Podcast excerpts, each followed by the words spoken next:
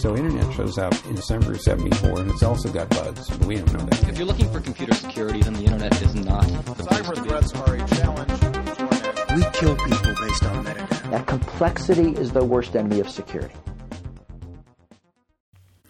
Hallo und herzlich willkommen zu einer neuen Podcast-Folge. Und heute haben wir mal wieder ein Interview. Ganz einfach, weil ich privat gerade mega viel zu tun und um die Ohren habe und gar nicht so richtig dazu komme, selber zu recherchieren und mir selber Gedanken über Themen zu machen. Deswegen habe ich mir äh, ZuhörerInnen äh, geangelt, die mir immer mal geschrieben haben im Laufe der Zeit und habe gefragt, Mensch, wollen wir nicht einfach mal was zusammen machen? Deswegen hiermit quasi auch nochmal die Einladung, wenn ihr über Themen sprechen wollt und das irgendwie spannend ist oder zum, zum, zum Podcast passt, schreibt mir doch einfach eine E-Mail und dann gucken wir mal, ob wir was drehen können. Ein paar von euch haben mir auch schon geschrieben und ich habe euch auch immer noch auf der Liste. Ich habe euch nicht vergessen, keine Sorge, ich bin nur einfach noch nicht dazu gekommen.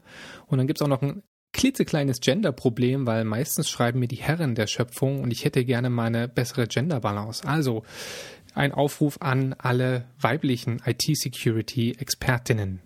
Und aus so einer spontanen E-Mail aller, hey, cooler Podcast, ähm, kannst du nicht mal über das und das reden? Und so ist heute dieses Interview entstanden mit Dennis Stolp. Wir reden über Security by Design, weil Dennis ist Dozent für dieses Thema und er arbeitet auch mal im IT-Sicherheitsunternehmen, die äh, Security by Design in der Softwareentwicklung anwenden. Und wir reden darüber, was dabei alles schiefgehen kann, warum das wichtig ist und warum das jeder machen soll. Kurzer Disclaimer noch dazu, die Audioqualität war nicht immer so ganz optimal. Um, sorry dafür, aber ich glaube, man kann es trotzdem ganz gut hören. Insofern also viel Spaß beim Zuhören.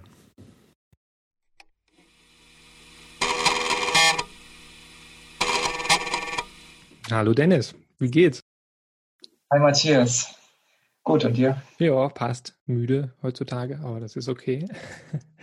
ähm, wir wollen heute über Security by Design sprechen und über IT-Sicherheit im Allgemeinen. Und du bist dafür Experte. Erklär doch mal, warum du dafür Exper Experte bist. Ich bin ja noch äh, als Gastdozent bei der FH Aachen tätig und ähm, dazu bin ich gekommen, das ist äh, ähnlich äh, gelaufen wie ja hier die Einladung zu dem Gespräch zum Podcast.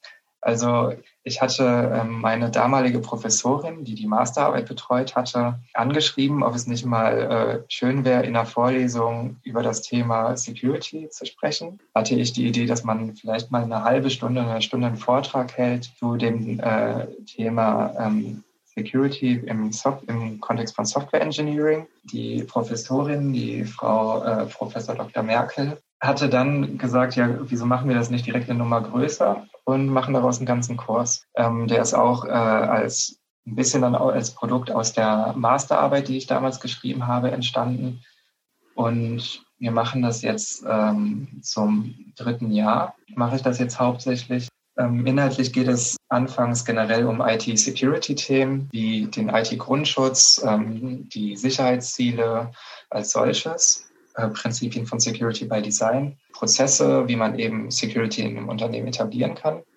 Und dann äh, driftet es immer mehr in die Softwareentwicklung ab. Also wir fangen dann an, über Security, Secure Requirements zu sprechen, Risiko- und Bedrohungsmodellierung, Reifegradmodellierung, für, um sichere Software zu entwickeln, über Secure Coding, bis wir dann halt nachher und dann auch die Gegenseite betrachten, ähm, bei dem wir uns dann in äh, ein Windows-System einhacken und in Webshop auch einmal einhacken. Ja, ähm, ich bin, arbeite als Product Owner bei der Exceed Secure Solutions ähm, und bin dort im Prinzip von meinen Aufgaben her, ähm, ja, arbeite fungiere ich als Schnittstelle von äh, zwischen den Entwicklern, den Kunden und unseren Partnern, mit denen wir zusammenarbeiten.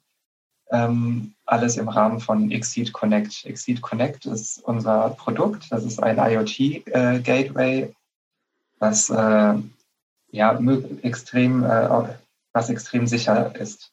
Ähm, dieses Gateway ist dazu da, um eben Maschinen, die bei Maschinenbauern vorzugsweise stehen, ähm, ans Internet oder Intranet anzuschließen und ähm, um diese dann aus der Ferne warten zu können, beispielsweise Daten auszulesen etc. Und ja, Kunden können eben hier auf eine sichere Art und Weise ihre Applikationen äh, in Form von Docker-Containern äh, aufspielen und das ist eben auf eine spezielle Art und Weise gesichert über unsere Services, das Betriebssystem, was dafür läuft und so weiter. Das heißt, es ist für, für Industrie 4.0, um mal ein Buzzword reinzuwerfen, gedacht?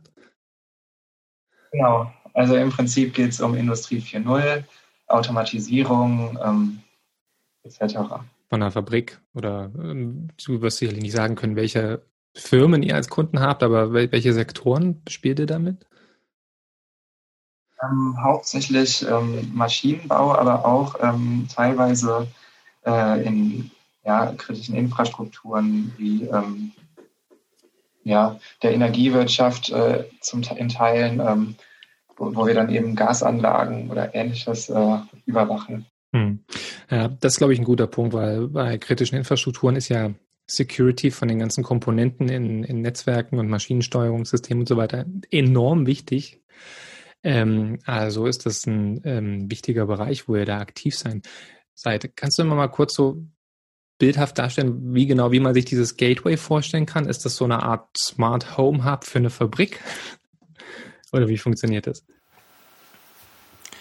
Also ein IoT-Gateway dient ja in erster Linie dazu, Daten von Maschinen auszuwerten, äh, Daten von Sensoren auszuwerten und diese Ergebnisse anschließend in, in eine Cloud oder auf den Server zu pushen.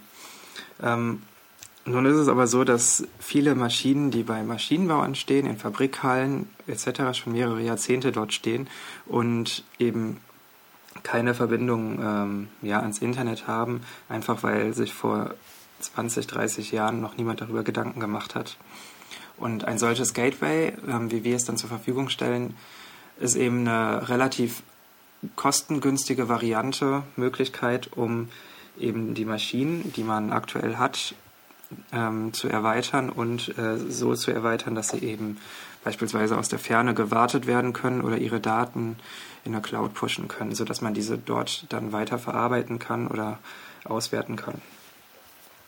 Und das Ganze machen wir eben auf, äh, mit Exceed Connect unter der Prämisse der Security. Also wir bieten hier ein Gateway an, was extrem sicher ist, ähm, weil, naja, wir erhöhen ja auch automatisch die Angriffsoberfläche, wenn wir Maschinen ans Internet anbinden.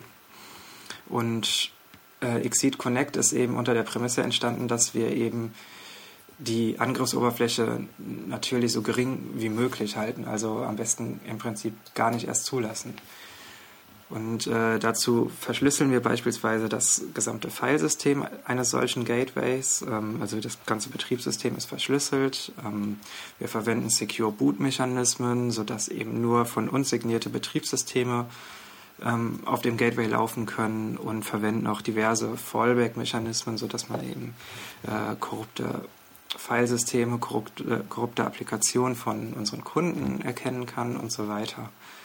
Geheimnisse, also sensible Informationen wie beispielsweise Challenge Passwords, also geheime Informationen, die nicht äh, ausgetauscht werden müssen, werden in äh, Secure Elements gespeichert, äh, welche auf dem Gateways verbaut sind. Das sind nicht auslesbare Speicher, kurz gesagt.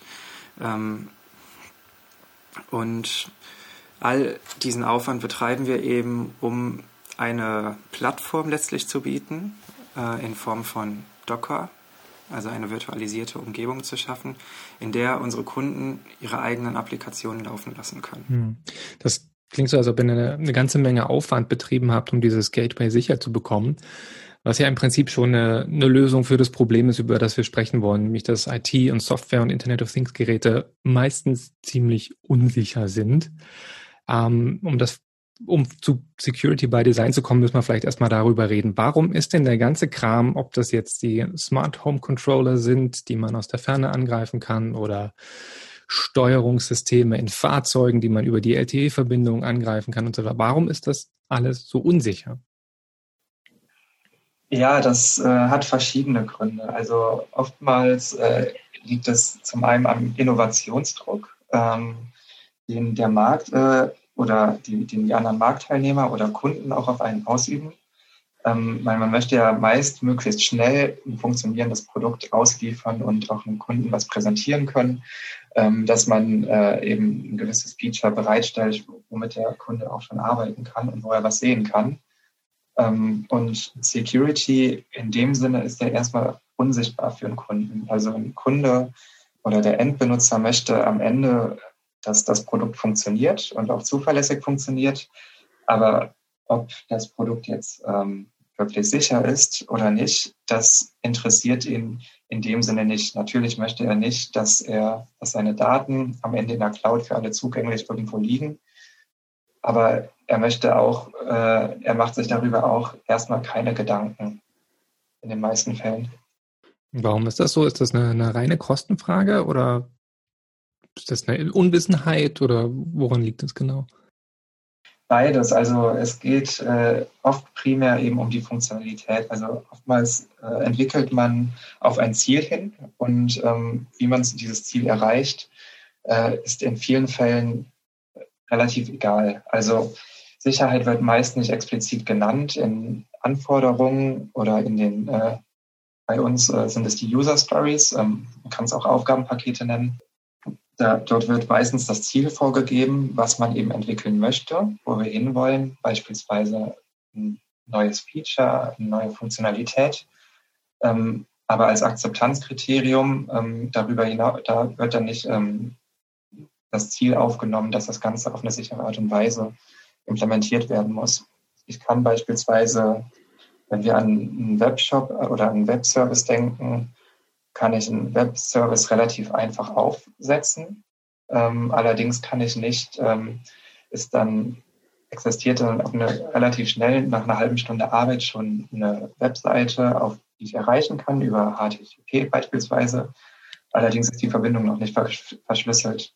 Laut Aufgabenpaket wäre ich aber schon fertig. Und hm. Ähm, so geht eben Security relativ leicht unter. Kannst du nochmal das mit der Unsichtbarkeit erläutern? Also wie kann man sich das plastisch vorstellen? Vielleicht auch aus einer, aus einer nicht Business-to-Business-Perspektive, sondern vielleicht aus einer Endkunden-Nutzer-Perspektive. Ähm, das, das Beispiel, was ja gerne gebracht wird, ist, man kann im Aldi ein Android-Smartphone kaufen, was irgendwie eine veraltete Android-Version hat. Ähm, und dann ist das halt billig und dann wird das halt gekauft. Und von außen kann man ja nicht sehen oder viele wissen nicht, okay, veraltetes Android bekommt keine Sicherheitsupdates mehr. Dass man auf der Verpackung nicht sehen kann, ob das ein sicheres Produkt ist, ist ein Problem. Ist das, kannst du das nochmal genauer schildern, warum das ein Thema ist? Warum ist Sicherheit so unsichtbar? Also warum kann man bei einem Produkt von außen nicht erkennen, ob es sicher ist oder unsicher ist?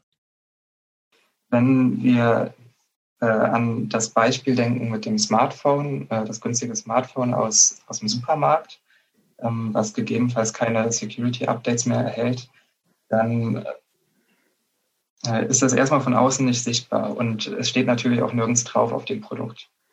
Die Frage ist, die wir uns dann ja stellen müssen, wie, wie kommen wir dahin, dass äh, Security eben hier sichtbarer wird? Und naja, da, da gibt es verschiedene Ansätze. Also zum einen kann man das Ganze über Gütesiegel beispielsweise lösen, ähm, welche man, ähm, über die man seine Produkte, ähm, denen man eine gewisse Qualität ähm, ja, bescheinigt. Oder aber ähm, indem man aktiv auf die Security-Features hinweist und gegebenenfalls auch ähm, darauf hinweist, was jetzt äh, an diesem Security-Feature eben besser ist als an der vorherigen Version, einer veralteten Version. Ein Beispiel, zum, was mir gerade da spontan einfällt, ähm, ist, wir könnten zum Beispiel in die Release Notes, wenn wir ein Produkt rausbringen oder eine geupdatete Version rausbringen, könnten wir zum Beispiel reinschreiben, wir haben TLS, also die Transportverschlüsselung von der Version 1.1 auf 1.3 geupdatet und werden fertig. Da wüsste der Endkunde am Ende eigentlich nicht, was damit gemeint ist. Wenn wir aber reinschreiben, wir haben von der unsicheren äh, Transportverschlüsselung von der Version 1.1 auch die sicherste Variante geupdatet, dann wird dem Kunden schon, ähm, er versteht vielleicht noch nicht ganz das äh, Problem dahinter, äh, aber er hat schon mal ähm, das Ziel des Ganzen verstanden, okay, wir hatten eine ähm, unsichere Variante und haben mit dem Update jetzt eine sichere Variante bekommen. Und wenn man das eben sichtbarer macht, dann hat der Kunde automatisch äh, eine gewisse Awareness schon für Security hier bekommen. Das Beispiel, was mir da immer einfällt, ist, dass man ja in den App Stores mittlerweile ganz schön sehen kann, wie die Softwareentwickler ihre Bugfixes bei den Apps, ähm, Google Play Store und dem Apple App Store und so weiter machen. Und da steht dann, bei manchen ist es dann relativ ausführlich, okay, wie fixt den Issue mit, keine Ahnung, mit der Verschlüsselung. und andere schreiben nur, we did some bug fixes. also das gibt sehr unterschiedliche Wege, wie man damit umgehen kann. Hm, du hast ja eben gesagt, dass das, dass das ja gewissermaßen von, von Konsumenten einerseits abhängig ist, also von den Kunden und Kundinnen, die keine Anforderungen an Sicherheit stellen. Aber man hört ja auch oftmals, ähm, ich habe eine Podcast-Folge gemacht, warum Zoom so unsicher ist. Ein bisschen lustig, weil wir gerade über Zoom sprechen. ähm, ähm, soll heißen, dass aber auch nicht nur, nicht nur die Kunden da das nicht nachfragen, sondern dass es auch von der Entwicklerseite oftmals vernachlässigt wird. Ähm, warum legen Produktentwickler teilweise, also nicht immer, teilweise so wenig Wert darauf, ihre Produkte sicher zu machen? Hm, das liegt äh, ganz oft daran, ähm, dass ja, also an, am Innovationsdruck. Also wir müssen oft schnell etwas liefern einem Kunden. Das, äh, und da, hier haben wir das Problem, dass wir auch oft eine gewisse Präsenz zeigen müssen. Wir müssen schnell zu Ergebnissen kommen und diese Ergebnisse einem Kunden präsentieren. Und bei der Entscheidung über Zeitpläne etc. ist oftmals ähm, die Entwicklung zum einen auch nicht immer mit dabei, aber zum anderen denkt man als Softwareentwickler, auch oftmals sehr lösungsorientiert. Das ist ja auch erstmal nichts ähm, Schlechtes oder Verwerfliches, aber man denkt äh, oft nicht daran, wie, auf welche Art und Weise ich das Problem lösen kann. Also meistens hat man ja verschiedene Lösungsansätze im Kopf und entscheidet sich dann ähm, aus verschiedensten Gründen ähm, dann für eine bestimmte Lösung. Aber die Security spielt hierbei meistens noch keine Rolle, weil die Security eher eine nicht funktionale Anforderung ist. Das führt eben dazu, dass äh, ich als Entwickler mir natürlich auch, ähm, ich arbeite meistens sehr lösungsorientiert. Das bedeutet, dass ähm, ich ähm, mir überlege, wie komme ich schnell zu dem Ziel. Aber wie komme ich zu dem Ziel unter Berücksichtigung von Rahmenbedingungen 1, 2 und 3, wie beispielsweise Security, das fällt oftmals unter den Tisch und das wird oftmals leider dann erst zu spät betrachtet, ähm, wenn man mitten in der Entwicklung steckt oder eben erst, wenn das Produkt sogar schon ausgeliefert ist. Und wahrscheinlich ist natürlich auch ein Problem, dass die Security-Features oftmals die Benutzung komplizierter machen. Ne? Ich denke an äh, Zwei-Faktor-Authentifizierung. Ähm, ich hatte jetzt gerade jüngst die Geschichte mit Banken. Die haben ja jetzt eine, ich weiß nicht, wie die Abkürzung dieser Direktive heißt, so eine Direktive von der EU-Kommission bekommen, dass sie Zwei-Faktor-Authentifizierung haben müssen. Und jede Bank hat ein eigenes Verfahren implementiert. Und alle, die ich bisher gesehen habe, sind gar grauslich in der Benutzung. Also für mich teilweise schon recht schwer nachzuvollziehen, wie das dann mit also man muss einen QR-Code scannen in einem Authenticator-App, soweit so gut. Interessant wird es dann, wenn man mal das Smartphone verliert oder wenn sich die Telefonnummer ändert, weil man dann reauthentifizieren muss. Also für mich schon relativ schwer zu durchsteigen. Und jetzt denke ich an Normalsterbliche, die nicht IT-Security machen, die davor verzweifeln vor den Security-Features. Stichwort, also ist, ist Usability nicht häufiger auch eher ein Fokus und deswegen fällt Security hinten runter, weil Usability und Security häufig in einem Widerspruch stehen? Ja, also es ist, äh, es gibt das sogenannte Security Triangle. Ähm, das Triangle ist basiert auf der These, dass ähm, drei Attribute haben. Es ist einmal die Security, die Usability und die Functionality. Und die stehen sich eben auf drei Seiten eines Dreiecks gegenüber. Und die These besagt eben, dass man zwei dieser drei Seiten erfüllen kann, die dritte aber vernachlässigt, ähm, was üblicherweise dann die Security ist. Also meistens werden Produkte auf die Funktionalität hin entwickelt und ähm, auf Nutzbarkeit hin. Ähm, sprich, dass die Einstiegshürde für die Produkte relativ niedrig ist äh, und die Security fällt eben hinten runter. Wie kann man denn Usability und, und, und Security besser zusammenbringen? Ähm, gibt es gute Beispiele oder gibt es extrem schlechte Beispiele, wie man es nicht machen sollte? Ja, also du hattest ähm, ja vorhin schon das Beispiel erwähnt mit der Authentifizierung, der Multifaktor-Authentifizierung bei Banken. Und ähm, Hintergrund dafür ist ja, dass ähm, im Prinzip die, das klassische Passwort, Username, Passwort, Authentifizierung ähm, als relativ unsicher gilt aus die verschiedensten Gründen. Wir wählen sehr unsichere Passwörter ähm, aus Bequemlichkeit etc. Ja, äh, es gibt eben auch alternative Methoden oder neue Technologien, die eben solche Authentifizierungsverfahren stark vereinfachen. Wir können uns ja beispielsweise auch über Zertifikate, ja auch bei Homepages äh, authentifizieren. Und Zertifikate sind im Prinzip ja elektronische Ausweise, welche wir ähm, auch ähm, auf unseren Rechnern ablegen. Und jeder Browser hat ein gewisses Set an Zertifikaten hinterlegt. Die, und diese Zertifikate dienen ja auch zur Verschlüsselung und äh, eben ja, zur Ausweisung bei verschiedensten Seiten. Und es gibt auch mittlerweile schon viele verschiedene Dienste. Google nutzt das unter anderem auch schon, ähm, dass man sich über Zertifikate eben einloggen kann bei ihren Diensten. Und die kann man beispielsweise auch auf eine kryptografisch sichere Art und Weise speichern, wie beispielsweise in YubiKeys. YubiKeys äh, sehen aus wie ein USB-Stick. Hierauf können wir ein Zertifikat hinterlegen und ähm, sichern das Ganze über eine PIN die ähm, wir festlegen.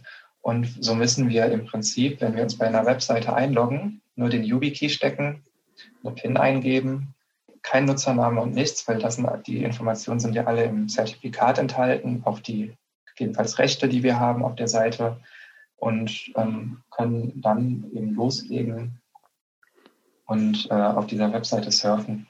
Vielleicht noch ein Punkt ähm, zu den, äh, wo Security und Usability sich widerspricht. Ähm, also wir haben ja jetzt gehört im Prinzip, dass äh, YubiKeys beispielsweise Security und Usability zueinander bringt und dass es nicht unbedingt im Konflikt stehen muss.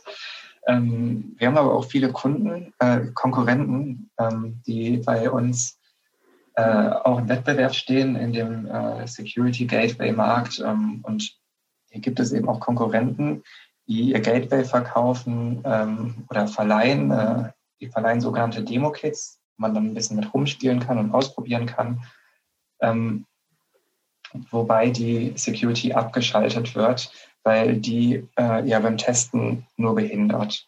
Und das spricht jetzt nicht unbedingt dann für das Produkt. Und zum anderen ist das ja auch so ein bisschen eine Verzerrung von dem eigentlichen Produkt. Wenn ich hier etwas verteste, was gar nicht dem entspricht, was letztlich eigentlich produktiv eingesetzt werden soll. Das heißt, es wird ein, ein Sicherheitsprodukt verkauft und zu, ein Demo-Kit rausgegeben zum Ausprobieren für Endnutzer und Nutzerinnen und dann schaltet man die Security aus. Das ist ja ein bisschen witzig. Okay. Persönliche Frage, nutzt du selber YubiKeys?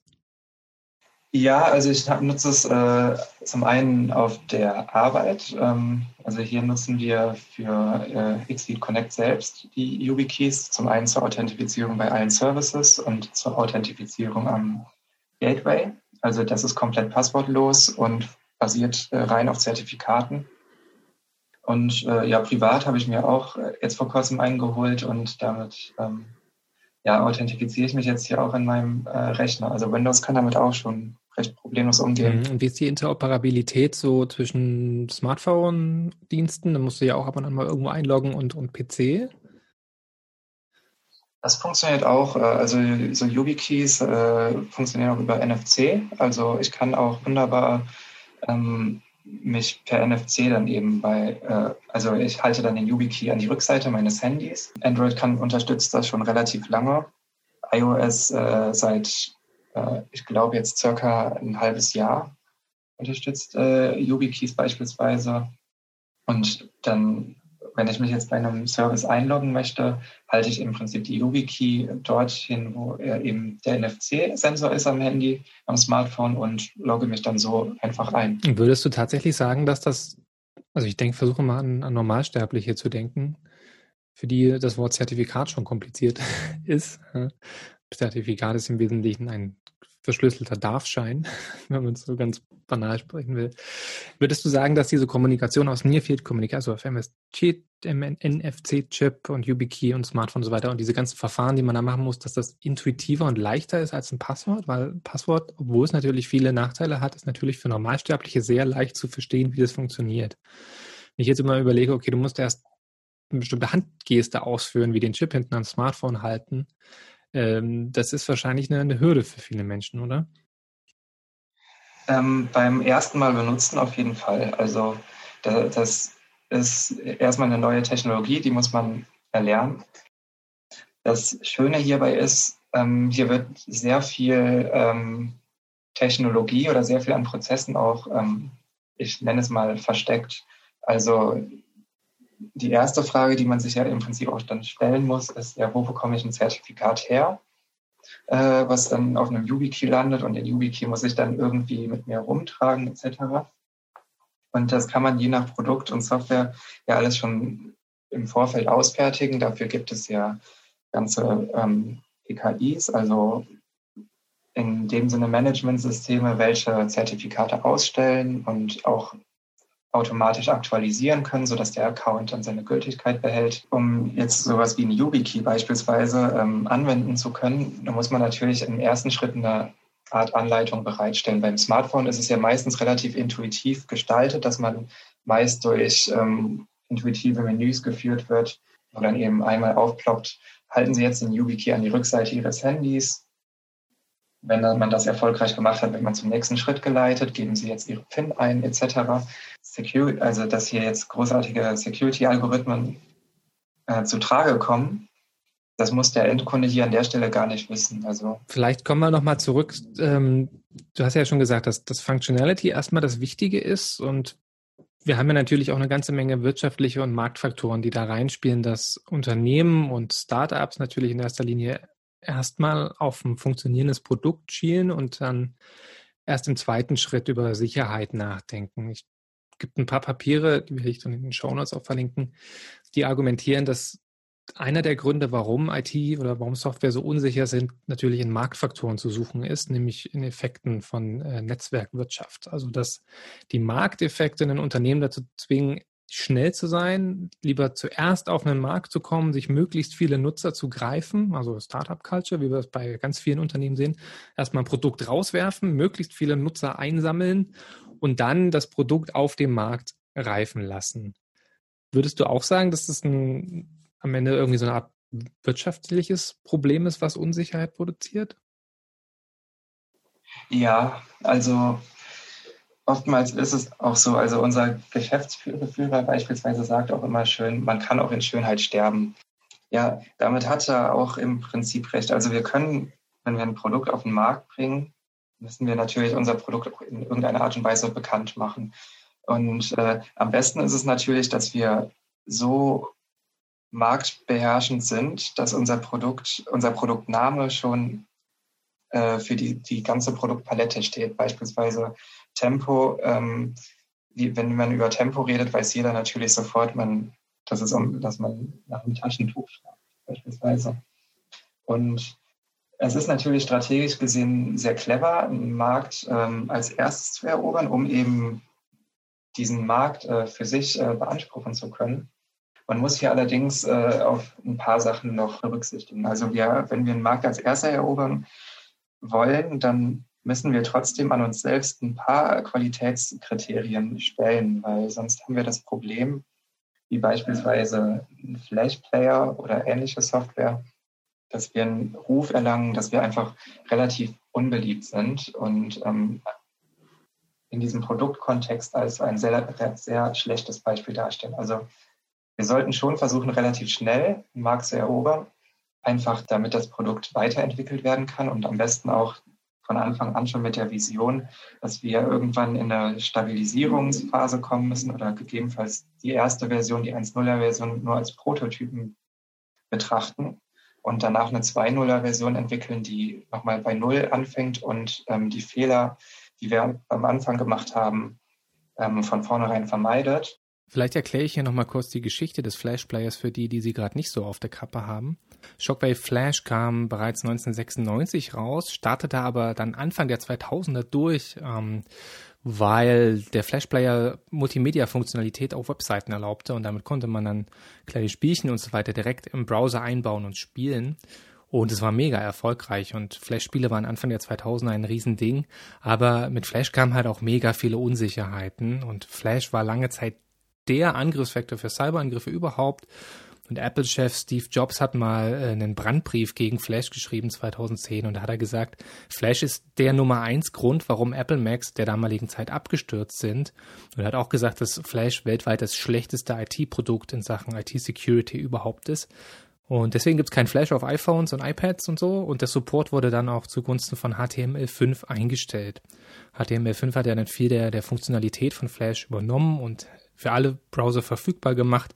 Und seitdem droppen immer mehr Unternehmen den Support für Flash. Und das ist eben ein Beispiel dafür, warum der Erste zu sein nicht immer gut ist. Wir haben jetzt über Usability gesprochen, die Security im Weg steht. Wir haben über Functionality gesprochen, die oder deren Priorisierung dazu führt, dass Security halt so ein Hintergedanke ist. Aber was natürlich auch oft genannt wird, sind ja natürlich Kosten. Ja, es kostet ja mehr Geld, ein Produkt sicher zu bauen. Ganz einfach, weil es komplexer wird, weil man sich entsprechende Entwickler äh, ranholen muss, die das können. Wie, wie, wie, wie wirkt sich denn dieser Kostenfaktor aus, wenn man ein sicheres Produkt machen will versus ein nicht sicheres Produkt? Erstmal geht man ja davon aus, ähm, dass wenn etwas qualitativ hochwertiger ist, dass es dann auch automatisch teurer ist, weil man muss natürlich mehr Zeit reinstecken, ähm, das Produkt äh, sicher zu machen oder qualitativ hochwertiger zu machen, weil man gegebenenfalls ja auch Software, proprietäre Software verwenden möchte, zum Beispiel die äh, ja, lizenzgebunden ist und dadurch implizit äh, in Anführungsstrichen qualitativ hochwertiger ist. Jetzt, ob das immer dann der Fall ist, ähm, können wir vielleicht gleich noch drüber reden. Durch all sowas kann eben die Annahme entstehen, dass Security äh, und damit äh, qualitativ hochwertige Software eben entsprechend viel Geld kostet. Es gibt aber auch gute Gegenbeispiele dazu, die, dass es eben nicht so sein muss. Also wenn wir jetzt im Open Source Bereich schauen, äh, OpenSSL und OpenSSH sind beispielsweise Bibliotheken beziehungsweise ähm, Anwendungen, ähm, über die man sich Schlüssel, Zertifikate und so weiter ausstellen lassen kann oder Dateien verschlüsseln kann und das eben auf eine sehr sichere, aktuell die sichersten Arten und Weisen und gängigsten, gängigsten Arten und Weisen. Und das kostet nichts. Also das wird natürlich über Spenden finanziert. Für Unternehmen als solches sind IT-Security-Experten natürlich relativ teuer ähm, erstmal, weil ähm, das Angebot an IT-Security-Experten ist relativ niedrig und die Nachfrage ist extrem hoch. Jedes Unternehmen benötigt einen Beauftragten für IT-Security und die lassen sich natürlich dann auch entsprechend gut bezahlen. Also das kostet einfach eine Menge Geld. In der Softwareentwicklung als solches ähm, kann es natürlich auch viel Geld kosten, wenn man eben Security als etwas betrachtet, was zusätzlich zur eigentlichen Arbeit hinzukommt. Ähm, wenn wir das aber in Softwareprozesse von vornherein integrieren, dann kostet es äh, im Wesentlichen eigentlich nicht mehr Geld als vorher. Ein schönes Beispiel dafür ist, ähm, was ich dafür gerne nehme, ist eine Methode zur Bedrohungsmodellierung. Cornucopia nennt die sich. Das ist eine Methode, über die lassen sich Gefährdungen äh, identifizieren für die für das Softwareprodukt. Das wird äh, insbesondere in der Webentwicklung angewandt. Und aus diesen Gefährdungen lassen sich dann ähm, Aufgabenpakete, die man nachher dann bearbeitet, ähm, ableiten. Und eine Sprintplanung äh, beispielsweise, also die Planung für die nächsten Aufgaben in den nächsten Wochen, lässt sich beispielsweise damit wunderbar ja, machen, also integrieren. Und die Kosten davon sind im Prinzip für die Durchführung dieses Modells äh, ein Arbeitstag, was im Prinzip hier auch der Planung für die nächsten Wochen oder den nächsten Monat äh, entspricht. Also von dem her muss es nicht zwingend äh, mehr Geld kosten. Jetzt haben wir im Prinzip eine schöne Überleitung geschaffen zu dem Thema, worüber wir eigentlich sprechen wollten. Wir haben ja jetzt relativ lang und breit darüber gesprochen, warum IT, warum Hardware unsicher ist und Software. Und jetzt kommen wir halt zu der Frage, wie, wie kriegen wir es denn sicher? Und jetzt ist im Wesentlichen das Argument, was häufig gemacht wird, naja, es wird sicherer, wenn man es schon sicher entwickelt. Da sind wir beim Thema Security by Design, was besser ist, als wenn man ein Produkt auf den Markt wirft, wie ein Startup. Wir haben da eben drüber gesprochen. Wir werfen es unreif auf den Markt und, und machen die, die Sicherheitsupdates und fixen die Security dann, Security dann hinterher, wenn das Produkt schon auf dem Markt wird. Magst du mal erklären, was Security by Design konkret ist? Security by Design ist, ähm, dafür gibt es im Deutschen keine ja, Wikipedia oder eine Duden-Definition von, also keine herkömmliche Definition im klassischen Sinne. Ähm, Security by Design ist im Wesentlichen ein Prinzip, äh, was bedeutet, dass Security in der Entwicklung, in der Softwareentwicklung und in den verschiedensten Entwicklungsschritten und Phasen mitgedacht wird und nicht im Nachgang irgendwie noch dran gefummelt hat. Also oftmals ist es ja so, wir entwickeln etwas oder man entwickelt ein Produkt und am Ende merkt man, okay, wir müssen jetzt noch diverse ja, Security-Anforderungen erfüllen und klatscht das noch irgendwie dran ans Produkt, bis man es dann auf den Markt bringt in einem eigentlich unreifen Zustand. Und bei Security by Design möchte eben genau das verhindern. Hierbei geht es also darum, dass man von der Anforderungsanalyse schon beginnend ähm, und der Produktplanung beginnend äh, Security mit einplant und das nicht eben als äh, gesonderten Schritt betrachtet, sondern eben in jedem Entwicklungsschritt ähm, mit betrachtet. Also wie schreibe ich sicheren Code? Wie schreibe ich Anforderungen, die nachher auch sicher umgesetzt werden können? Wie designe ich eine Software auf eine sichere Art und Weise? Warum ist es denn besser, von Anfang an Security reinzubauen? Welche konkreten Vorteile hat man denn davon? Im Großen und Ganzen, ähm, wenn wir unsere Software von vornherein sicher ähm, designen, also Sicherheit, äh, Security bedeutet ja auch äh, im Sinne von Verfügbarkeit und Integrität und Vertraulichkeit, dass unsere Software auch einfach stabil läuft. Ähm, sprich, äh, sie ist resistent gegen Angriffe oder einfach gegen falsche Nutzereingaben etc. Und all sowas führt natürlich auch dazu, dass wir nachher im laufenden Betrieb geringere Wartungskosten haben. Also wir haben nicht nur, ähm, wir können unsere Software aktiv weiterentwickeln, ohne jetzt äh, immer aus der, ich sag mal, interrupt-getriebenen Arbeit, aus dieser klassischen Projektarbeit rausgerissen zu werden. Also wenn unsere Software sehr verbuggt ist, dann können wir sehr schlecht planen und sehr schlecht auch stabil äh, an neuen Features weiterentwickeln. Und naja, eine bessere Planbarkeit führt am Ende auch zu weniger Stress äh, auf allen Seiten. Also der Entwickler als solches kann natürlich, ist natürlich fokussierter, wenn er an einer Sache arbeitet und nicht noch an diversen Stellen Bugfixes machen muss. Und natürlich äh, ist es auch für den Endanwender ähm, wesentlich entspannter, wenn die Software am Ende einfach funktioniert und nicht alle zwei Wochen komplett überarbeitet werden muss. Das klingt ja jetzt im Wesentlichen so, dass, dass alle davon gewinnen. Ne? Die Software wird sicherer, sie wird stabiler vielleicht, äh, das Unternehmen oder der Verkäufer, Verkäuferin hat geringere Wartungskosten, weil weniger Aufwand hinterher existiert, wenn man nicht erst wieder was dranflanschen muss. Ist besser planbar, ist weniger Stress. Klingt ja alles super. Und man würde ja jetzt sagen, naja, wenn das die Vorteile sind, warum machen wir das dann nicht gleich so? Aber man macht, also es ist ja nicht der Standard, es ist ja nicht gleich so. Warum ist denn das so, das so schwer hinzubekommen in der Softwareentwicklung, Security by Design von Anfang an mitzudenken?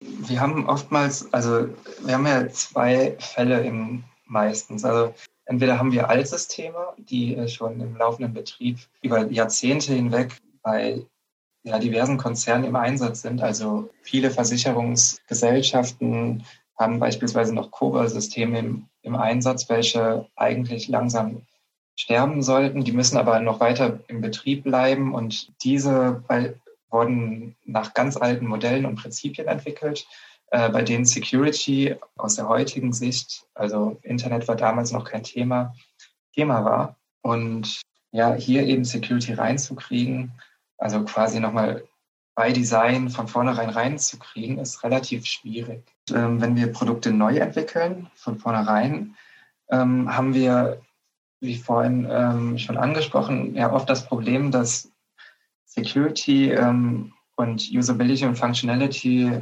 teilweise im Konflikt zueinander steht oder es so wahrgenommen wird und dadurch eben leicht hinten überfällt, weil oftmals geht es erstmal darum, ähm, eine funktionierende Software hinzukriegen, ähm, um erstmal die Existenz vielleicht auch des Unternehmens zu sichern.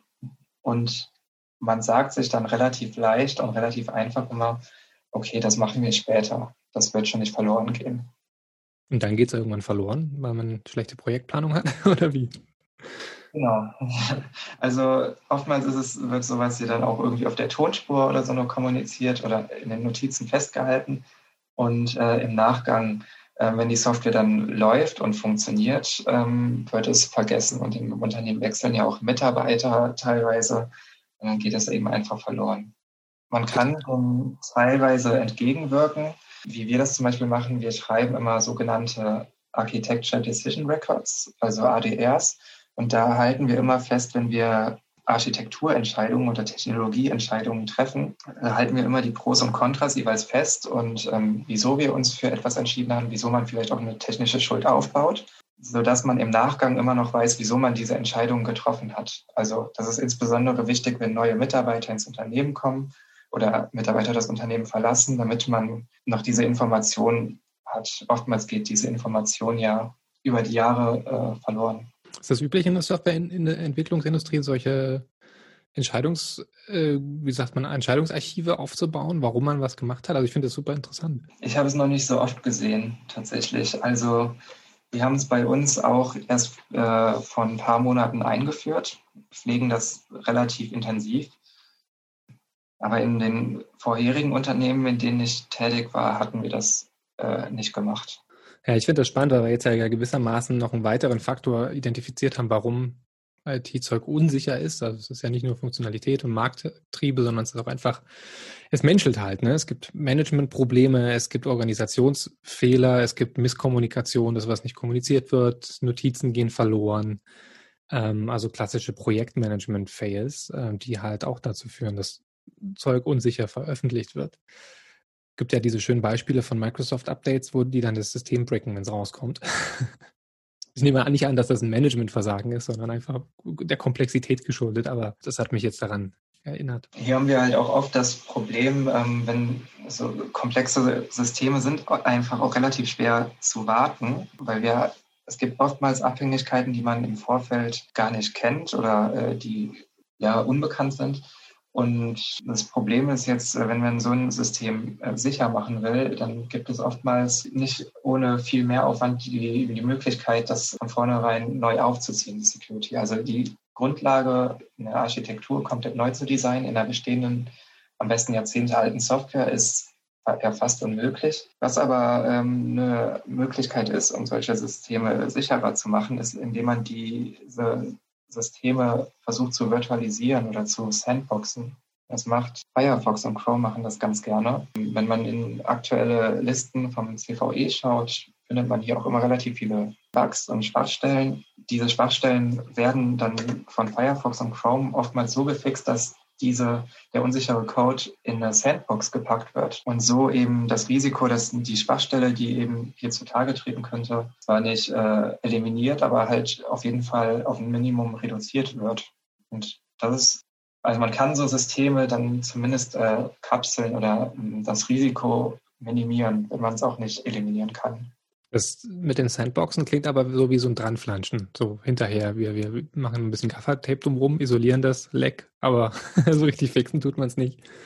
Ja, das ist das, ist das äh, Problem hierbei. Das ist halt eigentlich eine Folge davon, dass äh, die, die Systeme so komplex sind und Browser wie Firefox oder Chrome so, so schnell wie die sind, das kommt ja auch nicht von ungefähr. Firefox macht das äh, eigentlich ganz clever. Also parallel entwickeln die relativ viele Teile neu, gerade von äh, dem Browser selbst, haben aber noch ein, viel Legacy-Software in dem Sinne im Einsatz. Und zwar hat Firefox ja Rust entwickelt als relativ moderne Programmiersprache, was äh, im Prinzip eine sehr sichere Programmiersprache ist. Nach und nach werden alle Teile ähm, gerade von Firefox ähm, umgebaut auf Rust, von C eben auf Rust äh, hin. Lass uns mal über die Entwicklungsdynamiken sprechen. Ähm, ich glaube, Firefox ist ein anschauliches Beispiel, weil die bringen ja alle Nase lang Updates raus und ähm, man sagt ja, mit jedem Update kommt natürlich neuer Code dazu und es kommt neuer Code dazu, der prinzipiell wiederum Fehler und Bugs enthält, so dass man in so einer Dynamik drin ist, von wegen man versucht eigentlich alten Code mit neuem Code zu beheben, baut aber wieder neue Fehler rein. Jetzt könnte man natürlich versuchen, das zu extrapolieren und sagen, naja, je mehr Bugs man beheben will, desto mehr Bugs tut man rein. Also je mehr Löcher im Käse, desto weniger Käse, desto weniger Löcher. ähm, ist das ein aussichtsloser Kampf, die Bugfixes, oder was, was, was kann man denn alternativ machen? Ja, also es ist auf jeden Fall eine Sisyphus-Arbeit. also natürlich, wenn man neue Software entwickelt, also insbesondere wenn man Features neu entwickelt, dann ist es natürlich so, dass die nicht von vornherein stabil laufen und dass hier Bugs auftreten, dass diese dann auch natürlich behoben werden müssen und dann kommt das nächste Feature und damit die nächsten Bugs und so weiter. Ganz aussichtslos ist der Kampf dagegen nicht. Also um ein relativ bekanntes Beispiel zu nennen, Microsoft hat mit Windows in den Anfang der 2000er mit 98, 2000 und XP eine, ja, ein Betriebssystem rausgebracht, was äh, in dem Sinne nicht auf das Internet vorbereitet war. Und damit kam eben, als äh, jeder, jeder Mann zu Hause einen Heimrechner hatte, ähm, kamen eben auch diverseste Sicherheitslücken hinzu. Und äh, dadurch lief Windows XP eben sehr instabil und die Office-Produkte eben auch.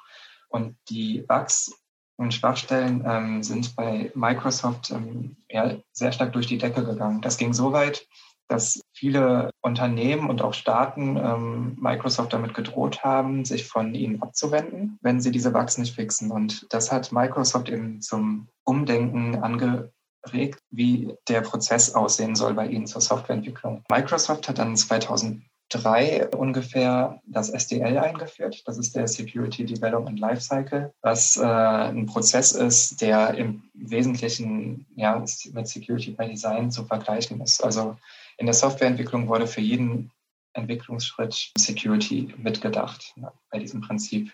Und das hat dazu auch geführt, dass die Bugs in den Microsoft-Produkten stark reduziert worden sind. Am Anfang ist es relativ stark gefallen und das hat sich jetzt auf einem gewissen Level eingependelt mit den Bugs, was mal höher und mal weniger ist. Also natürlich wird man hier nie auf Null kommen, weil die Produkte immer weiterentwickelt werden. Aber wenn wir Windows 10 vergleichen mit einem Windows XP, kann man schon sagen, dass das wesentlich stabiler läuft und robuster ist äh, hinsichtlich äh, Attacken. Ja, ich hatte viel Spaß mit Windows XP damals, Anfang der 2000er, mit den Security, wie ist das mit den Service Updates 1 und 2. Vorher war das ja im Wesentlichen nicht benutzbar und dann gab es ja I Love You Virus und ähm, weiß der Kuckuck. Also das war eine, eine, wilde Zeit des unsicheren Windows XP, bis es dann irgendwann mal nach zwei ähm, großen Patches einigermaßen benutzbar war. Wie würdest du denn die aktuelle Microsoft Policy einschätzen, dass man nicht mehr ein großes Windows alle, was hatten die fünf, nee, was, was war der Zyklus, sechs, sieben Jahre oder so vorher, rausbringt, sondern so eine kontinuierliche Entwicklung von Windows 10 macht mit diesen Fall-Updates. Ist das eine, eine Praxis, die Sicherheit erhöht oder ist das einfach nur, nur Marktdynamik, dass man das jetzt eben so macht als Service-Angebot äh, sozusagen? Also da steckt bestimmt auch ein gewisses Kalkül von Microsoft dahinter, also ein gewisses Geschäftsmodell. Aber ich denke, es ist schon sinnvoller und besser, ähm, ja, schnell äh, viele kleine Updates rauszubringen, die dann Sicherheitslücken beheben, als äh, in vier oder fünf Jahreszyklen oder noch längere Zyklen, äh, ich sag mal, ein großes Update rauszubringen. Einfach, weil man sich so zum einen vom Kunden ein bisschen mehr distanziert. Also wenn ich, ich fünf Jahre, wenn Microsoft fünf Jahre im Keller sitzt und vor sich hin entwickelt und dann am Ende ein Produkt rausbringt, was am Ende ja extrem unsicher, äh, vielleicht extrem sicher ist, aber überhaupt nicht das ist, was der Nutzer haben möchte, dann bringt dieses Betriebssystem auch nicht. Also Vista ist beispielsweise ein gutes Beispiel dafür. Es wurde ja noch nach dem alten Prinzip entwickelt bei Microsoft, war aber extrem unbeliebt. Dabei war es nicht unbedingt schlechter, würde ich sagen. Allerdings war es einfach, hatte sehr viele Neuerungen, die der Kunde zum einen nicht wollte. Und äh, ich denke jetzt mit der, den modernen Deployment-Prozessen, also Microsoft oder Windows as a Service, wenn man so sagen kann, lässt sich äh, auch wesentlich einfacher pflegen. Und ähm, so Security-Updates werden beispielsweise auch mittlerweile im Hintergrund ähm, automatisch installiert, sodass man diese gar nicht manuell bestätigen muss. Auch ein Riesenvorteil ist, weil der Endnutzer klickt auch gerne mal ein Security-Update oder ein Service-Pack, wie es bei Windows XP hieß, gerne mal weg und ähm, ignoriert das über Jahrzehnte. Kommen wir doch mal zu den praktischen Dingen, nämlich wie man zu mehr Security by Design kommt. Du bist ja auch Gastdozent an der FH Aachen. Das heißt, du bist quasi auch in der Lehre und in der Vermittlung von, von diesem Skillset. Was sind denn Praktiken oder was, was sollte man denn tun, um zu mehr Security by Design zu kommen? Mir ist damals halt aufgefallen, dass man im Studium, dass man relativ wenig in den unterschiedlichen Fächern äh, über Security lernt. Man kriegt sehr viel funktionales Wissen vermittelt, also wie löse ich äh, Problem 1, 2 und 3. Aber wie mache ich das jetzt auf eine sichere Art und Weise? Also wie mache ich das nach gewissen Qualitätskriterien? Wird äh, eher weniger vermittelt. Das liegt gar nicht mal unbedingt daran, dass die Studenten kein Interesse daran haben an dem Thema. Also der Kurs dazu ist jedes Jahr voll, also wobei die Mitgliederanzahl, äh, die Teilnehmeranzahl auch begrenzt ist. Man müsste im Prinzip äh, eine mehr Awareness für Security schaffen. Das geht einmal, gilt einmal für alle Dozenten, die das Wissen vermitteln und aber auch dann ähm, für die Studenten selbst. Also man muss äh, versuchen, Security zum einen attraktiv, sage ich mal, zu machen, also zugänglich zu machen, dass man relativ einfach versteht, wann ist etwas sicher und wann ist etwas unsicher und äh, dass man eben auch sehr, dass man eben auch in der, beim Erlernen von der Softwareentwicklung eben schon von vornherein lernt, was darf ich tun und was sollte ich nicht tun, damit mein Code eben sicher ist bzw. unsicher ist. Es fängt ja bei der Benennung von Variablen an in der Softwareentwicklung. Ich kann etwas, ich kann einer Variable den Namen x geben, x1 gleich 3, x2 gleich 5 und so weiter. Oder aber ich benenne die Variablen so, wie es eben sinnvoll ist, wie Temperatur gleich 1 und so weiter oder Anzahl Räder anstatt ähm, einfach jetzt das Alphabet runterzurattern. Inwiefern führt das zu mehr Sicherheit? Sowas würde ja schon zu einer besseren Wartbarkeit und Lesbarkeit des Codes führen. Und alleine das ähm, führt schon dazu, dass wenn jetzt beispielsweise in die, dieser Software ein Fehler gefunden werden würde, könnte man den Fehler aller Wahrscheinlichkeit nach viel schneller finden und äh, eben auch beheben. Meist ist es auch so, ähm, dass es gibt äh, sogenanntes äh, Code Smells, also gewisse Indizien dafür, dass Code ja nicht reif ist, dass darüber nicht nachgedacht worden ist wirklich und äh, was eben dann zu einer gewissen Instabilität führt. So was wie eine Variablenbenennung gehört eben dazu. Dann ist meist auch der restliche Code nicht das Gelbe von, vom Ei. Code Smells heißt das? Code Smells, genau. Also er riecht? Oder wie? Genau. Ah, okay. Hast du, machst du sowas wie, wie Tutoring auch? Also, dass du Code von Studierenden bekommst und dir den ansiehst und dann, dann musst du sozusagen den bewerten oder wie läuft das ab bei deiner Dozentur? Zum einen halte ich da die Vorlesung und die Übungen ähm, bewerte ich auch und unter anderem geht es auch um Secure Coding dabei, wobei wir dann ähm, hier primär darauf achten, also wir entwickeln hier zum Beispiel in C die gilt ja so als unsichere Programmiersprache, weil hier gibt es keine Speicherverwaltung ähm, im Sinne, ähm, wie es beispielsweise bei Java der Fall ist. Und das führt eben dazu, dass man relativ einfach aus dem Code ausbrechen kann oder Sachen aus dem Speicher auslesen kann, die äh, man, auf die man eigentlich keinen Zugriff hätte. Ich kann also beispielsweise über ein relativ einfaches Programm, was eine Texteingabe eigentlich nur zulässt, Passwörter schon auslesen, wenn ich es ähm, richtig anstelle. Und hierbei geht es dann hauptsächlich darum, dass wir bei dem Secure Coding ähm, darauf achten, wie wir, wie wir es schaffen, mit einer unsicheren Programmiersprache, wie es eben C ist, umzugehen in einer sicheren Art und Weise. Also wir betrachten hier dann nicht äh, Rust oder andere moderne Programmiersprachen, die sicher sind, sondern eher die Legacy-Programmiersprachen, die aber noch äh, insbesondere in der Embedded-Entwicklung und im IoT-Umfeld sehr gefragt sind. Welche Rolle spielt denn die Wahl der Programmiersprache in der, in der Hochschulausbildung oder in der Hochschulbildung? Du hast gesagt, es gibt modernere ähm, Programmiersprachen, die sicherer sind. An den Unis wird noch häufig Älteres gelehrt. Hast du so einen groben Überblick, welche Sprachen gelehrt werden und ob oder ist es, also A, welche Sprachen werden denn so gelehrt und B, ist es sinnvoller, auf modernere Verfahren zu wechseln, was natürlich aber bedeutet, dass die Lehrenden auch up-to-date sein müssen und so weiter und so fort. Meist wird, so wie ich es jetzt kennengelernt habe, ähm, in den ersten Semestern Java gelernt, relativ klassisch. Ähm, das liegt zum einen daran, dass die Einstiegshürde hier relativ niedrig ist und dass Java einfach extrem verbreitet ist. Python ist auch noch immer öfter ein Thema, gerade im universitären Umfeld, habe ich es jetzt so feststellen können. Und ähm, meist wird dann noch als Wahlpflichtfach eben werden eher, eher ältere Programmiersprachen wie eben C und C++ gelehrt und sowas, so moderne Programmiersprachen wie Rust und ähnliches hatte ich jetzt noch nicht so oft gesehen. Ich denke, das liegt daran, dass zum einen meistens die Dozenten eher aus dem C und C++ Umfeld kommen. Da komme ich auch beispielsweise her.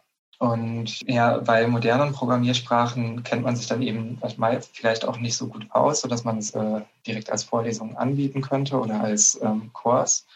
Es würde wahrscheinlich aber Sinn machen, hier, hierzu auch ähm, mindestens die, die, diese moderneren Programmiersprachen vorzustellen. Also ich mache es so, beispielsweise in meinem Kurs ist es so, dass die Studierenden keine Prüfungsleistung in Form einer Klausur zum Beispiel schreiben, sondern die müssen jeweils eine Präsentation oder eine Hausarbeit schreiben zu einem gewissen Thema. Und das ist dann zum Beispiel Rust. Ähm, dann müssen sie über das Security-Konzept von Rust eine Hausarbeit schreiben und eben dazu dann ein kleines Beispielprogramm implementieren, sodass dann die Studierenden ähm, sich quasi selbst dann diese Technologie näher bringen. Das ist eine Möglichkeit, wie man es machen kann wenn es halt nicht über den ähm, Weg möglich ist, dass der Dozent ähm, einem das beibringen kann.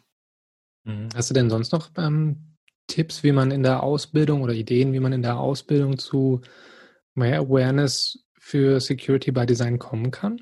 Man muss es schaffen, dass die Studenten eben diese Awareness äh, verinnerlichen. Also das geht am besten über intrinsische Motivation. Ähm, sprich, was hier insbesondere wichtig ist, dass man den ähm, Studenten nicht nur versucht, Wissen zu vermitteln in Form von Lern das bitte auswendig bis äh, nächste Woche, sondern vielmehr, dass man darauf aufmerksam macht, was bedeutet es, wenn ich jetzt etwas sicher implementiere und was bedeutet es, wenn ich etwas unsicher implementiere.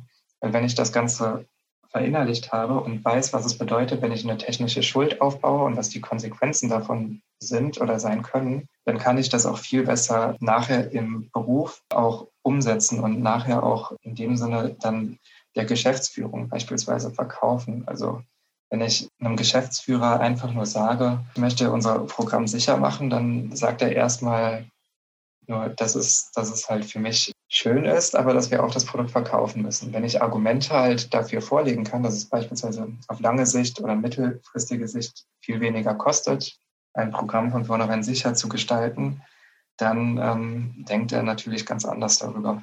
Da können wir mal nochmal einen Punkt ansprechen, der mir in der Vorbereitung kam, nämlich wenn man über Security by Design so im Unternehmenskontext guckt, dann wird da oftmals gesagt, für CEOs, also für GeschäftsführerInnen sind, ist, Security sowas wie Black Hole Spending. Ja? Also es ist ein schwarzes Loch.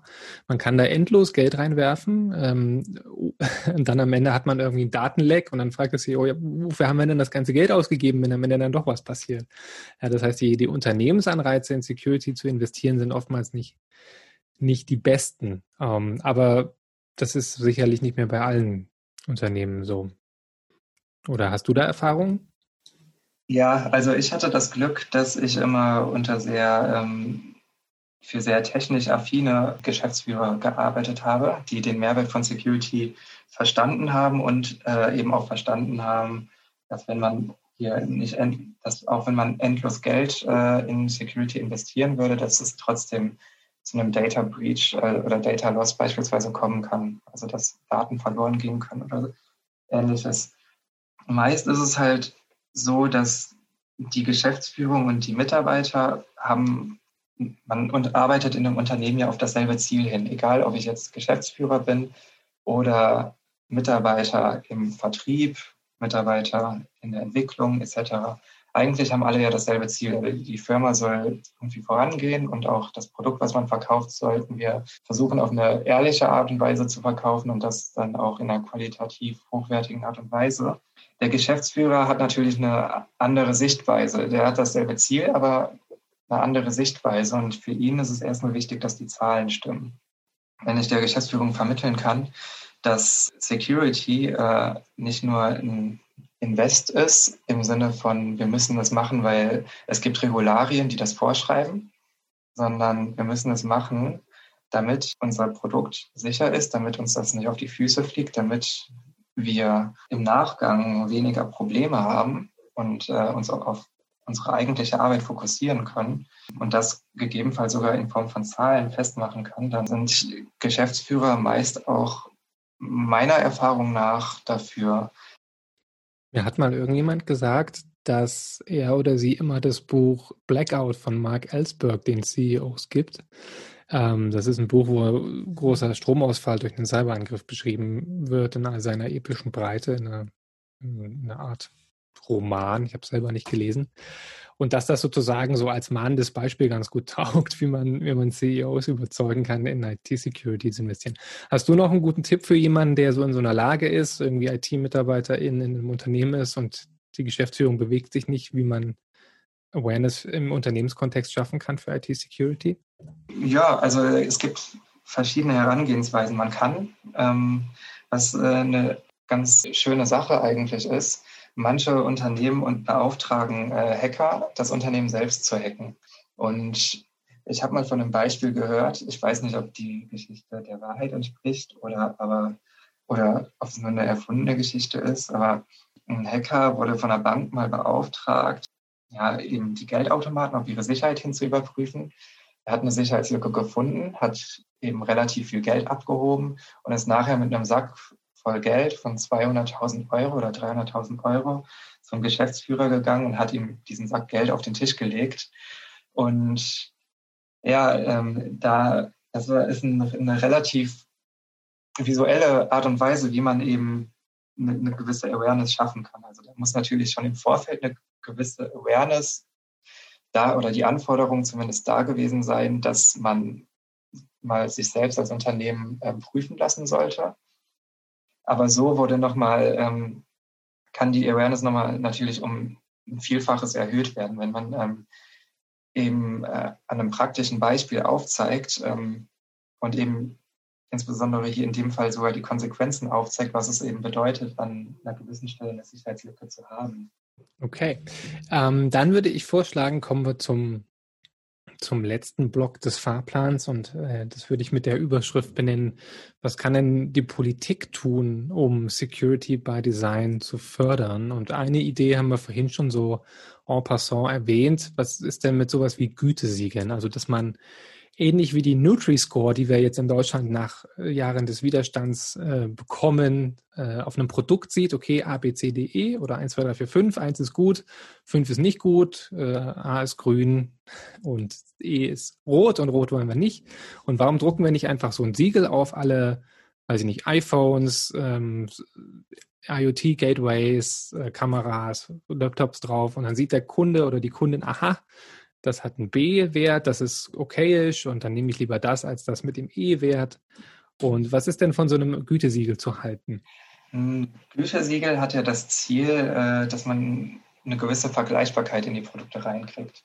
Sprich, wir hätten jetzt beispielsweise, ähm, also wir haben es ja auch oft beim, beim Fleisch so, dann haben wir oft diesen Score von 1 bis 4 oder 5 der Haltungsqualität äh, von den Tieren. Und die sind oftmals in einem positiven Bereich. Und das zeigt eigentlich, ja, dass hier so ein gewisses ähm, Greenwashing gemacht wird. Also das Siegel selbst sagt zwar aus, dass gewisse Anforderungen eingehalten werden. Allerdings werden diese Anforderungen dann so weichgespült, dass diese relativ nichtsaussagen sind. Bei Software ist es äh, eben hier gibt es ja auch verschiedene Gütesiegel. Also insbesondere für Webshops gibt es oftmals ähm, schon diverse Siegel oder ähm, Zertifizierungen, die man machen kann. Und diese hel helfen nicht immer in der, ähm, im versprochenen Maße. Also die Stiftung Warentest hatte die Siegel mal auf den Prüfstand genommen und festgestellt, dass diese eben auch relativ nichtssagend sind. Allerdings äh, soll das jetzt auch nicht heißen, dass Gütesiegel überhaupt nichts bringen. Also das Ziel des Ganzen ist ja, dass man äh, im Prinzip eine Aussage darüber trifft, dass man eine gewisse Qualität, eine Mindestqualität erfüllt. Und gerade wenn man jetzt äh, über relativ spezielle ja, Anwendungsfälle nachdenkt, wie Zertifizierung im Industrie- und Maschinenbereich, dann ist da natürlich nochmal, sind die Anforderungen, die äh, aus einer Norm oder einer Spezifikation, so einer DIN ISO, stehen natürlich nochmal wesentlich höher als ein von einer privat, von einem privaten Unternehmen vergebenen Siegel. Es geht mir auch immer so bei diesen ganzen, also insbesondere bei diesen ganzen Bio-Öko, weiß der Kuckuck-Siegel oder es gibt auch verschiedene Fischfangsiegel ähm, für den Endnutzer. Also nicht nur notwendigerweise klar, welches Siegel beinhaltet überhaupt welche Kriterien, ja, und wie hart sind diese Kriterien, werden die überhaupt nachverfolgt und welche Möglichkeiten gibt es eigentlich, sich drumherum zu ähm, lavieren. Also dass man das Siegel bekommt, obwohl man die, die Kriterien eigentlich nicht erfüllt. Ähm, und dann ist auch noch die Frage natürlich der Akzeptanz. Also dann druckt man irgendwie auf ein, auf ein Produkt da so noch einen Sticker drauf. Auf den meisten Notebooks, die man kauft, sind schon zehn Sticker drauf, zumindest wenn man ein Windows-Notebook kauft. Und was tut dann das eine mehr? Ja? Ist das wirklich relevant für eine Kaufentscheidung? Kommen wir mal zum letzten Punkt. Wenn du Bundeskanzler wärst, ähm, welche Maßnahme würdest du denn ergreifen, politische Maßnahme, um zu mehr Security by Design zu kommen? Im Wesentlichen würde ich, glaube ich, dafür sorgen, dass man Anreize dafür schafft, dass eben Security umgesetzt wird von den Unternehmen, nachweislich.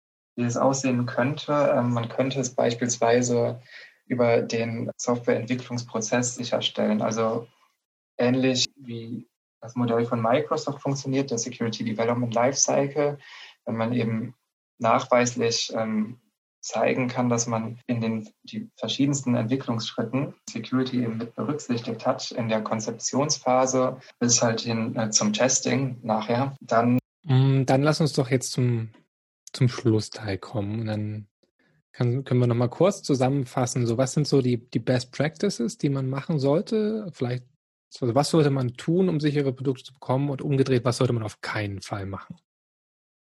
Studierendensicht ist es ähm, wichtig, dass man die, den Mehrwert von Security erkennt. Also das ist auch äh, natürlich äh, für alle anderen Bereiche auch wichtig, aber gerade als Studierender, wenn ich gerade in der Lehre äh, mich noch befinde, ist es äh, vor allem wichtig zu verstehen, wieso, wieso das Ganze wichtig ist, dass man das verinnerlicht ähm, und äh, Security eben aus einer intrinsischen Motivation heraus betrachtet und nicht nur eben als etwas betrachtet, was ich irgendwie später im Berufsleben ja mal gebrauchen könnte, aber es nicht zwingend gelernt haben müsste. Und das ist insbesondere eben wichtig, dass äh, Studierende hier auch ähm, vielleicht mit den Dozenten, mit den Professoren auch ähm, mehr in Kontakt treten und ähm, diskutieren, wie man es eben machen sollte und nicht machen sollte, sprich viel mehr diskutieren. Also ähm, die TU München hat beispielsweise eine Studie gemacht zum Thema Clean Coding und ähm, haben hier verschiedene Methoden angewandt. Unter anderem ähm, haben die Studierenden, die hatten das Ziel, anständige, also saubere Programme zu schreiben. Sauber im Sinne von guter Code. Und diejenigen, die in der Testgruppe waren, die Pair Programming gemacht haben, also die zu zweit an einem Problem gesessen haben und zu zweit darüber diskutiert haben, haben das Ganze viel ordentlicher und sauberer gelöst als die anderen Testgruppen. Die anderen Testgruppen haben sich viel mehr auf äh, Tools verlassen, die, die den Code ähm, statisch geprüft haben, ob hier irgendwelche Lücken sind und haben im Prinzip für das Tool gearbeitet. Also sie haben die Sicherheitslücken, des, äh, die das Tool gefunden hat, behoben und dadurch im Prinzip ihr Programm schlechter gemacht, weil wenn man mit einem gewissen gesunden Menschenverstand die Programme betrachtet hätte, ähm, war die Warning ein False Positive, also ein, eine, eine Falschmeldung über ein Problem, äh, was eigentlich gar nicht da war. Natürlich hat diese Falschmeldung dann derart irritiert und man hat Aufwand reingesteckt, äh, das Problem dann anders zu lösen, wodurch man seinen Code irgendwie schlechter gemacht hätte. Also das als Pair Programming als Best Practice und äh, statische Code Reviews nicht ganz als ähm, bitte sein lassen, sondern eher als mit Vorsicht ähm, betrachten für Studierende. Hast du noch eine Medienempfehlung für jemanden, der sich mit dem Thema beschäftigen will? Vielleicht für Einsteiger und Fortgeschrittene? Ich hätte noch eine, ähm, ähm, auch eine, noch eine andere Podcast-Empfehlung. Ich weiß nicht, inwieweit ich für die Konkurrenz jetzt hier Werbung machen darf. Ich spreche dann mit der Konkurrenz. Vielleicht kann man ja mal eine, was zusammen machen. nee, erzähl. Und zwar, äh, ich höre auch sehr gerne den Podcast Mein Scrum ist kaputt. Ähm, das ist ein Podcast, ähm, da geht es der ist für Scrum Master, Product Owner und für jeden, der im agilen Umfeld angesiedelt ist, interessant. Ähm, und die behandeln ganz viele unterschiedliche Themen, also von eben ähm, ja, Prozessen, die man eben verwenden kann, um Software zu entwickeln, hin über Anti-Patterns, also was sollte man bitte möglichst sein lassen ähm, in der Softwareentwicklung und so weiter. Und äh, teilweise gehen, gehen die Jungs und Mädels äh, dort auch auf Themen ein, die eher äh, im Social, äh, also im Soft-Skill-Bereich angesiedelt sind und wie das eben die Softwareentwicklung beeinflusst. Und das ist immer sehr interessant und macht sehr viel Spaß, auch denen zuzuhören. Aber gut, ich habe es mir gleich mal auf die Liste gesetzt zum Anhören. Guter Tipp, Dennis. Recht herzlichen Dank für das Gespräch. Ich habe sehr viel gelernt davon. Vielen Dank für die Einladung.